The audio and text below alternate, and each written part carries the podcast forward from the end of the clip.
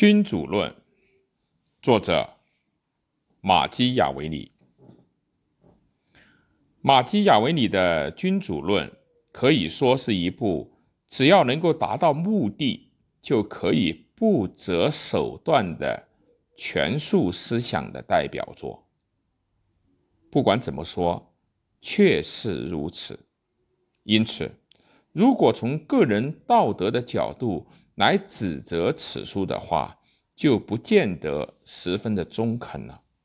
这也是因为本书所论述的内容，并不是针对一个主观上的空想世界，而是依据一个活生生的现实世界，客观地分析了作用于国家、构成政治现象的各种因素。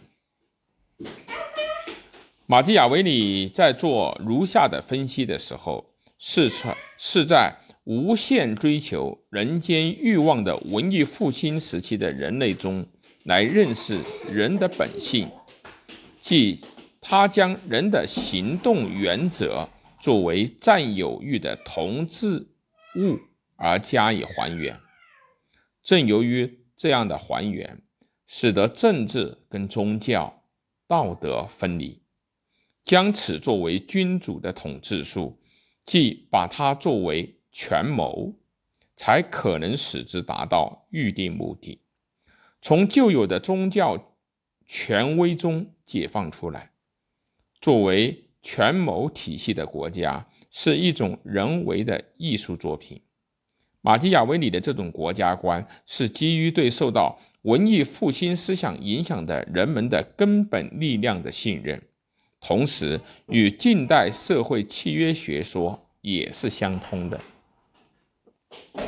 书中之所以分析这种冷酷的事实，是由于马基雅维里希望统一分裂的被侵略的意大利国家，有这种悲壮誓愿和激情，才做出了这种充满着憎恨的。